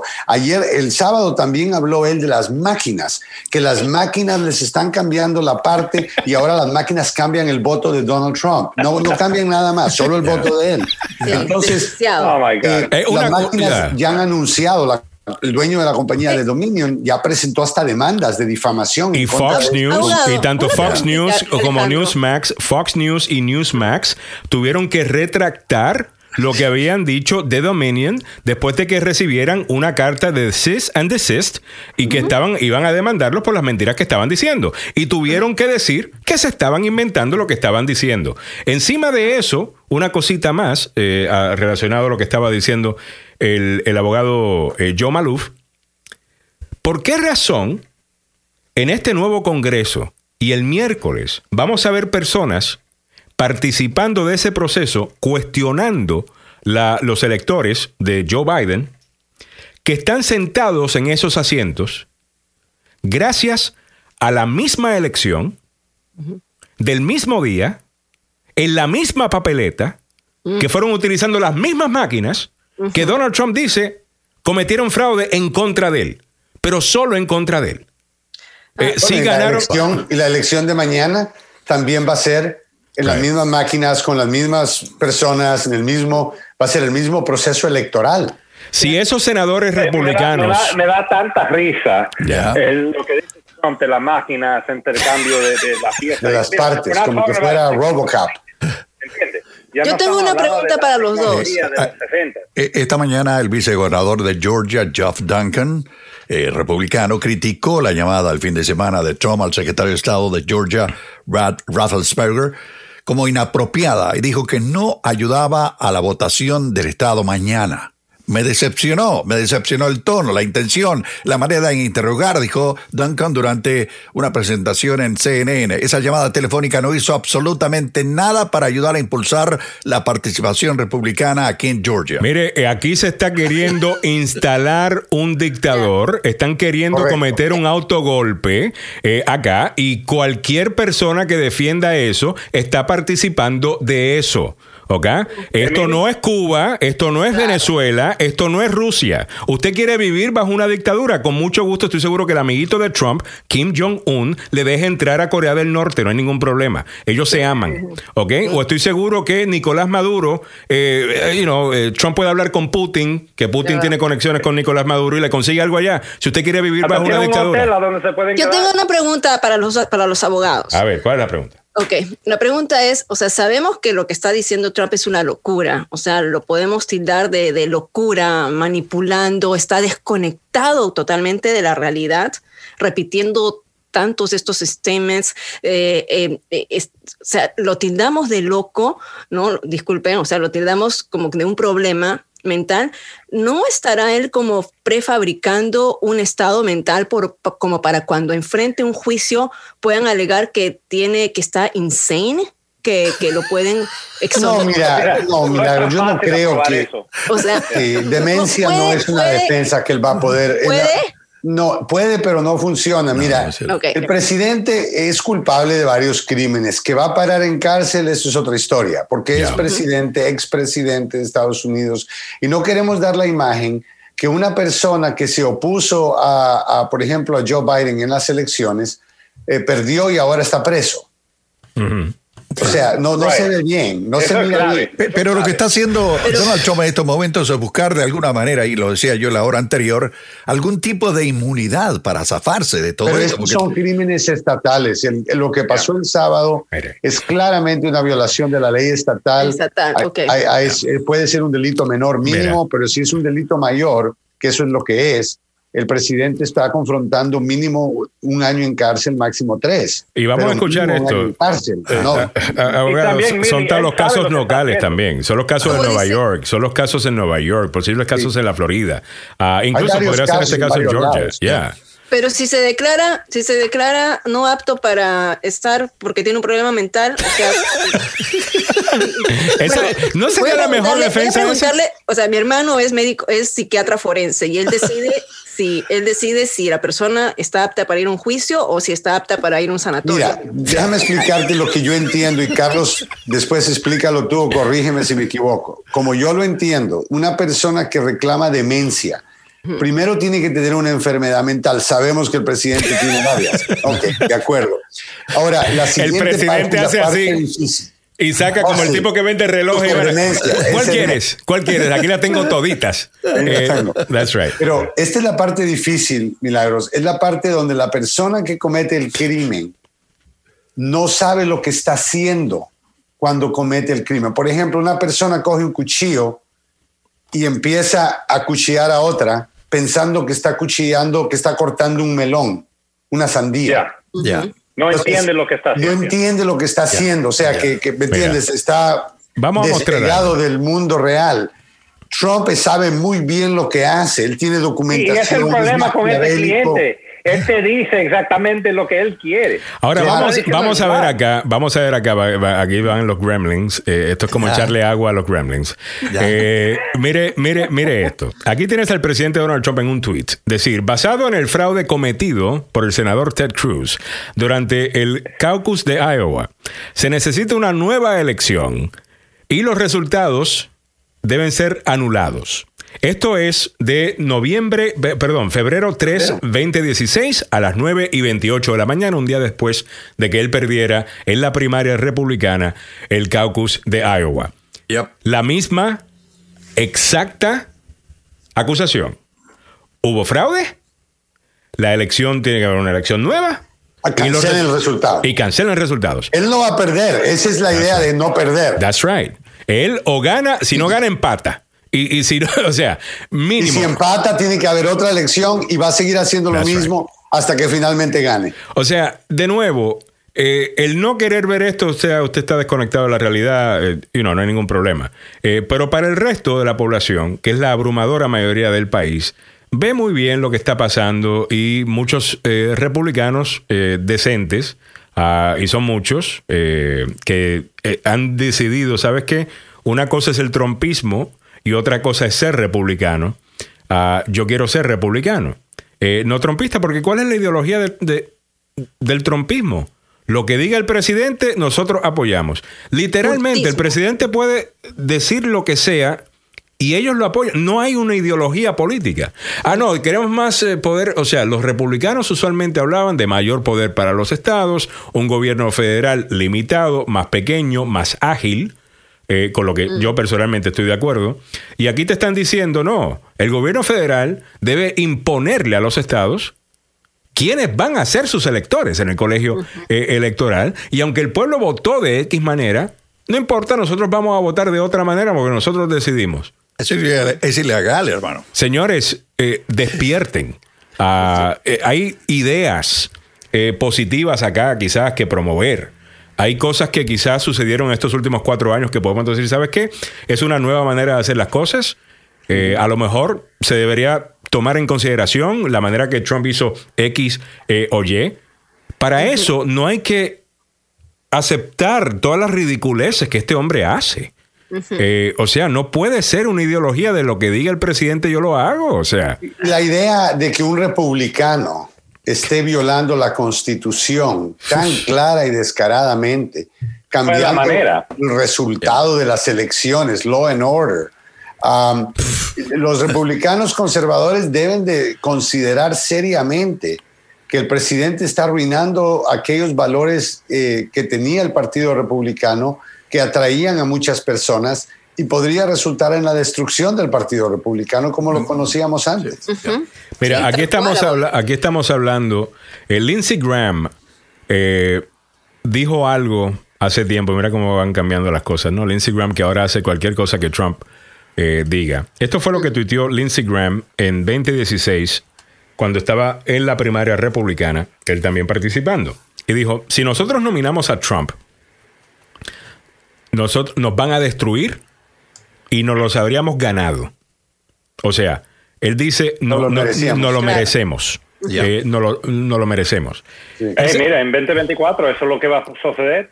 esto es lo que los republicanos decían del presidente electo, eh, o más bien del candidato Todo- Donald candidato Trump todavía estaban en mayo. la mm, primaria. primarias. en la primaria. Vamos a escuchar algunas de las cosas que republicanos dijeron eh, sobre Donald Trump. I want to talk to the Trump supporters for a minute. I don't know who you are, and I don't know why you like this guy. Le voy a hablar a los seguidores de Trump por un segundo. No sé quién eres ni por qué te gusta este tipo. Whatever he does, he accuses everyone else of doing. Este es Ted Cruz. Cualquier cosa que él hace, él acusa a los otros de hacer. Man ca- cannot tell the truth, but he Este hombre no puede decir la verdad, combines it with being a narcissist. pero lo combina con ser un narcisista. A narcissist at a level I don't think this country's ever seen. Un narcisista a un nivel que este país, sinceramente, no creo que jamás haya visto. Y de acuerdo con él. Totalmente. Claro. Oh, señor Cruz está Con el antiguo Cruz. Este, este es el que va a presentar mañana o el miércoles estos casos. And my concern is that he would grab up that power and really uh, treat the country as sort of his uh, little bully fiefdom. Mi problema con él es que siento que va a tomar el país entero y lo va a convertir básicamente en su patio, en su finca personal. Tal cual. Exactamente lo hizo. Donald Trump is everything I taught my children not to do in kindergarten. Esta es Nikki Haley, la defensora de Donald Trump, diciendo: Donald Trump es todo lo que yo le he dicho a mis hijos de kindergarten que no hagan o, o no sean. Sí. Este es Marco. Rubio. Él ha Ah, estado Mar- Marquito. me- beneficiándose o abusando del trabajador estadounidense por 40 años. 40 years. He's a race baiting, Este es Lindsey Graham. Es, es un racista, xenophobic, xenofóbico, religious bigot. es un, eh, Big. un bigot, es, eh, eh, un discrimina religiosamente. He says he's for the little guy, but he's actually built a lot of his businesses on the backs of the little guy. Este es Kellyanne Conway diciendo, él dice que él está por el pequeño negocio, pero realmente él ha hecho su carrera y sus negocios eh, Abusando abusando, Aplastando. aplastando a esos pequeños negocios. You know, Donald Trump the other day said that, it, quote, if he tells a soldier to commit a war crime, the soldier will just go do it. Este es Mike Pompeo diciendo, Donald Trump dijo el otro día que si él le manda, él ordena a un soldado estadounidense a cometer un crimen de guerra, que ellos lo van a hacer. Ese es Mike Pompeo. I don't think Donald Trump uh, uh, has has even read the Constitution, knows what's in the Constitution. Este es Glenn Beck, un comentarista eh, conservador, Oh, diciendo, oh, yeah. yo no creo que este señor alguna vez ni siquiera ha leído la Constitución. Cierto, el día de hoy no toxic mix of demagoguery Esto es una mezcla tóxica de demagogia and mean spiritedness. y de mean spiritedness sería y de ser este Mm, De un espíritu negati- malo, ¿no? Malvado. malo, malvado, Malva- malvoso. Malvado. malvado, ok, maldad ah, and nonsense. y, cosas, y cosas sin sentido. Ese fue su ex secretario de, esta- de energía, Rick Perry. I just cannot. Eh, Señora, yo, yo eh, eh, con esta doña yo no puedo. Ah, ah, usted sabe muy bien que este señor lo que era y usted como quiera votó para, para a, a su favor durante el impeachment. Eh, Yeah. Señores, esto no es lo que dice la gente que está opuesta, eh, la gente de la izquierda. Todos los que acaban de escuchar son republicanos. Que ahora. Alejandro, mira, Yeah. esto es lo que yo veo en el futuro para el Partido Republicano. Si Trump tiene tanto apoyo, Ellos van a ser como los Bernie Sanders a, a Clinton, a, a los demócratas, porque le van a quitar votos. Yo no veo cómo ellos van a sobrevivir el 2024. Yo no sé cómo que Biden no va a ganar de nuevo las elecciones si Claro, en realidad siguen dejando que Trump reparte el Partido Republicano, ¿no? Lo, lo dividen. Le está ¿no? quitando votos. Ya. Sí. Ya. Bueno, Porque sí, no eso es son cierto. republicanos, son trumpistas. Son Trump- no son, exactamente, that's, that's right. No son republicanos, son trompistas. Son, son, otra, son otra cosa. Mira, a- aquí, y esto obviamente eh, no va a, a sobrevivir. Sabemos, la historia nos dice cómo terminan estos movimientos. We already know. Yo es que es sé. como un culto, o sea, Yeah. no están siguiendo una filosofía, una política, sino es como un culti, como un culto, ¿no? Lo que los une es lo que Trump diga es lo que es. O sea, si ayer yo dije que algo es ilegal, fraude o es, eh, no, no es correcto o lo que sea, pero hoy Trump lo hizo, yo hoy vengo y digo, eso es completamente correcto. No hay nada malo con hacer eso. O sea, tú literalmente tienes que ser una persona súper sumisa. eh, Para tú ser parte de este culto. Y, y lo escuchas en el lenguaje. El señor Sumisa o presidente. interesada, Alejandro. No, pero lo- hablo de los seguidores ahora. Ah, bueno, Todo sí. lo que usted dice, el hombre más honrado del mundo, ustedes son. Ustedes no pueden liderar un movimiento porque ustedes son seguidores. You guys are not leaders. Y para que algo. ne- nece- necesitamos tener líderes dentro de ese movimiento. eh, si van a hacer algo. Y, y- y no los hay. El único líder obvio tiene que ser Trump. Cualquier persona que tenga algún tipo de influencia. A Trump le molesta y lo saca. Todo tiene que ser él, basado en él. So, ustedes, este movimiento va a fallar. We know that. Eso lo Yeah. sabemos. Simplemente, ¿por qué tenemos que pagar? ¿Por qué el país tiene que pagar eh, por este grupito de irresponsables? Ah, que muchos abogados, yo estoy hasta pensando que esto es un problema de salud mental. Eh, hay un grupo de personas que votan por Trump porque creen en you know, taxes más eh, bajos para eh, cierta gente, eh, eh, y quería salirse de las guerras estas que duran eh, por mucho tiempo. Yo entiendo esos votos de, eh, you know, por Trump. Y hay este otro grupo que es este culto, eh, a- abogado. ¿Cómo, eh, y yo creo que realmente es un, un problema, podrían llamar hasta una nueva enfermedad, trompismo. Eh, No, aparte Es un culto, un codependencia. culto. Cuando tú estás en un culto, so- te lavan el cerebro, piensas diferente. ah, o sea, es un proceso mental que Trump, no sé cómo lo ha logrado hacer, ha convencido mucha gente que no es tan importante. Mira, es cierto que Trump ha tratado de seguir los principios del Partido Republicano, pero él puede sugerir otras locuras si la gente está de acuerdo con él. Y no Sí, son los eh, 74 millones que yo estaba pensando antes. Cuando la elección yo, yo estaba convencido, mira, cuántas personas han votado por Trump. Ahora entiendo que hay una, una parte que votó por Trump porque no quisieron votar por Biden. No son simplemente trumpistas. ¿Están de acuerdo de eso? No, esa es la división que si él puede vean 74 causar. millones. Totalmente. Pero la división que él puede causar no necesariamente significa que él saldría del poder. Él está buscando, si él logra regresar al poder, porque yo no creo que él va a poder parar eh, lo que va a pasar el 20 de enero en este país, que es la transferencia del poder Yeah. a Joe Biden. Entonces, ya el ejército habló claramente que ellos no van a participar en elecciones right. ni pleitos de elecciones, así que Pero por no fin un tenemos. golpe de Estado como el estilo golpe de Estado que hemos acostumbrado a ver en el mundo. Eh, y específicamente en Latinoamérica, un autogolpe. Y me sorprende tanto ver a alguna gente, eh, precisamente, que fueron víctimas de ese tipo de, de- de comportamiento por líderes, de- por demagogos, populistas, que eventualmente se convirtieron en dictadores, acá viniendo a imponernos eso que ustedes dejaron atrás. Mm. Eh, eh, esto es lo más irónico. Pero mira el de todo precedente esto. que esto está dejando. Entonces, algún día un demócrata que esté en el poder, que pierda las elecciones, puede decir, no, vamos a cambiar el voto electoral. Right. ¿Y qué pasaría Ah, si no, el, ahí no. el- el Congreso y el Senado fuesen del mismo partido que el presidente que perdió? Pero ahí, ahí no, abogado, porque si ellos lo hacen está bien. Eh, si el presidente, eh, es solamente el presidente el único que lo puede hacer. Eh, si los demócratas lo hacen, entonces ahí definitivamente que estaría mal. Eso es lo bueno de no tener ningún principio. Tu principio es defender a alguien, entonces tú te al- alineas de la manera que sea. Vamos a escuchar, porque por fin se acaba de sintonizar.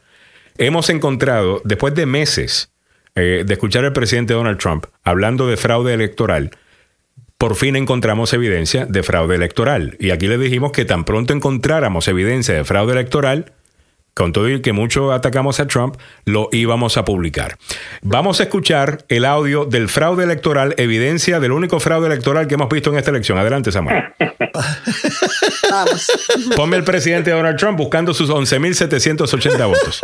Dijimos que si encontramos... All I want to do is this. I just want to find uh, 11,780 votes. Wow. Encontramos el fraude electoral. ¿Sabes qué? Tenían razón. Eso no es igual que decirle que necesitas encontrar un sándwich de pastrami, ¿verdad? Necesito un sándwich de pastrami, me urge un sándwich. No, Oye, y- me urge que encuentren 11.780 votos. No, y uno llega allá a la Casa Blanca con los votos. ¿Y esos votos dónde los encontraste? Oh, they fell off a truck. Eh, Sí, se cayeron. se cayeron de atrás de un camión, De, sí. de un camión, agarraron.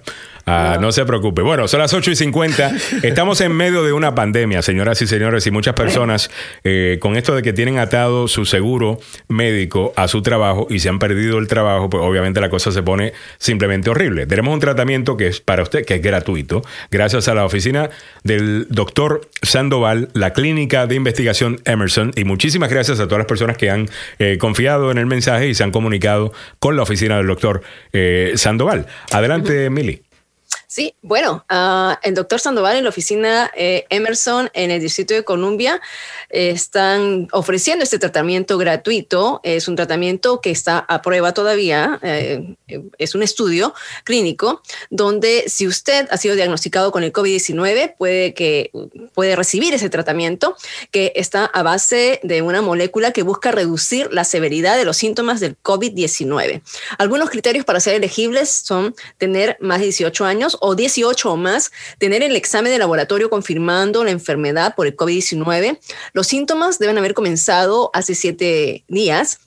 Y pueden haber otros criterios adicionales. La semana pasada, el miércoles, tuvimos a un paciente oyente de la radio, el señor, eh, eh, bueno, uno, uno de nuestros oyentes que ya se sometió al tratamiento y que él demostró y dio su testimonio sobre que no había avanzado en los, los síntomas de una manera muy rigurosa y ya estaba de regreso después de varios, después de 15 días de mantenerse bajo este tratamiento.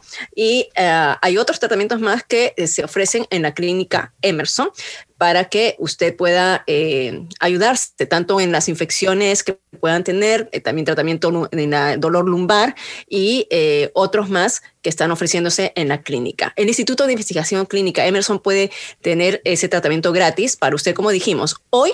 Más que nunca, queremos ayudarte a cuidar tu salud. Por eso sintoniza también todos los miércoles a las 9 de la mañana el programa Tu Salud, Tu Familia en la Agenda con el doctor ganador de un Emmy, Fabián Sandoval. Él es cofundador del Instituto de Investigación Clínica Emerson en Washington, D.C. Tu salud nos importa. Por eso, miércoles a las 9 tenemos una cita aquí en la agenda. Para llamar y tener más información, ubicar el 202 239 0777 202 239-0777. A eso las 8.53 minutos en la mañana. Bueno, eh, rápidamente una aclaración. Cuando estamos hablando del trumpismo, yo estoy hablando de, de nuevo, los que tienen los ojos vendados, lo que Trump diga. No lo- los que votaron, todos los que votaron por Trump, porque you know, hay, hay gente que simplemente no van a votar por un demócrata. Como bien lo ha Ah, dicho lo que yo Carlos acá. mencioné. Yeah. Eso es lo que yo Yeah. aprendí. I, understand that now. Y, y si no, y tú te das cuenta también, basándote en las encuestas, quién cree, quién no, eh, el- el- lo del fraude, y de lo- pues, te das cuenta lo limitado que es. Es es más gente de lo que yo pens- pensaba, que yo pensaba que eso era un 10% ah, de los republicanos, aparentemente es más. eh, que eso, pero sigue siendo. Un, pero mira que están tan locos que hablan de. Somos 74 millones. Y, No, 80, no, no, y 81. 74 millones votaron. Right. Y de esos, Pero al pues, principio yo pensé lo mismo, Alejandro. Pero no son 74, o sea, de eso son quizás 20 millones lo que son así. Y encima de eso, el argumento, o sea, señores, no se vean más ridículos. ¿Cómo ustedes van a estar hablando? Somos 74. Los que votaron en contra de Trump fueron 81. Ah, no, pero esos son votos fraudulentos. Ah, no, así cualquiera, mi pana. O sea, así, así cualquiera gana un argumento. Si no tenemos que basarnos en, en, pruebas. En, pruebas y en hechos, en lo que no me gusta, pues simplemente digo que es mentira. Eh, así cualquiera. Come on, you're better than that. Ah, ocho... pero espérate, espérate. Yo tengo otro argumento de eso que, trae un peligro. A ver, a ver, a, ver. Porque recuérdate que Trump le estaba diciendo a toditos que no, que, que, que no manden los votos por correo. Y me imagino que habían ciertos que creían en la pandemia y tenían miedo a ir allá. Así que tal vez hay un porcentaje de personas que no votaron por ese problema. Yo estoy de acuerdo, yo estoy de acuerdo. Ya, yo estoy de acuerdo, yo estoy de acuerdo. Pero de nuevo, eh, de nuevo, ¿quién lo manda? Mm. a seguir hablando de fraude por correo, que no voten por correo, voten en persona. el punto es cuántas personas en realidad apoyan a Trump. Pero yo nunca, es que yo nunca he visto a alguien, yo nunca he visto a alguien tan responsable por su propia pérdida. Eh, o sea, yo te puedo decir, esto hizo esta fecha, aquí, aquí, aquí, y te llevo directo, lo he hecho un montón de veces, no lo voy a hacer de nuevo. ¿Por, por qué perdió la, elección? Decisiones tomadas por Trump que sus mismos asesores le estaban pidiendo no haga. Y que lo responsabilizan a él por haber perdido la elección. Y como quiera, anda llorando fraude y llorando cuando el único que está cometiendo fraude, lo acaban de escuchar en la llamada telefónica, es él. Es él. claro. 8 y 55 minutos de la mañana. Estamos llegando a ti gracias al abogado Joseph Maluf, la demanda más rápida del oeste. El abogado Joseph Maluf te mete una demanda, pero mira, para rápido. Eh, eh, porque algunas veces estas compañías de seguro, por alguna razón, dependiendo quién es la persona, asumen que no hay que pagarle mucha plata. Ah, y eso no es justo. El abogado Joseph Maluf pelea para que usted lo traten de la misma manera que tratan a doña eh, Julia Smith, mm. con todo que usted se llama Petrolina Fernández. Eh, y acaba de llegar o lo que sea. Espero que no se llame así, sinceramente. Pero eh, muy bonito nombre. Espero que se llame Demi Rose. Right. Pero al final del día, a usted lo tienen que tratar con el mismo respeto y la vida suya se le debe ofrecer el mismo valor que cualquier otra. De eso, de eso se trata, si lo vamos a reducir no a, lo más importante del trabajo del abogado José Maluf, es eso. Abogado, ¿cómo hace usted eso? Desgraciadamente, la única manera es por medio de una demanda. Lleva un poco de tiempo, pero corrige todo este tipo de problema, ya que eh, eventualmente un juez, un jurado o muchas veces el mediador se da cuenta de lo grave que han tratado a la persona, lo mal que le han tratado a la persona y logran corregir el problema ya sea en la corte o antes de corte, pero sí tenemos que presentar esa demanda y empujar, empujar, empujar hasta que entiendan que preferimos ir en frente de un jurado a tomar una limosna del seguro.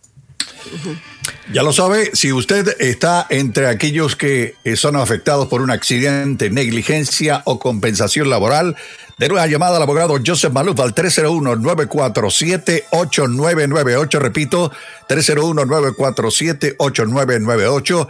Y le recuerdo que en cuestión de minutos vamos a estar hablando con el abogado Joseph Maluf, no de política.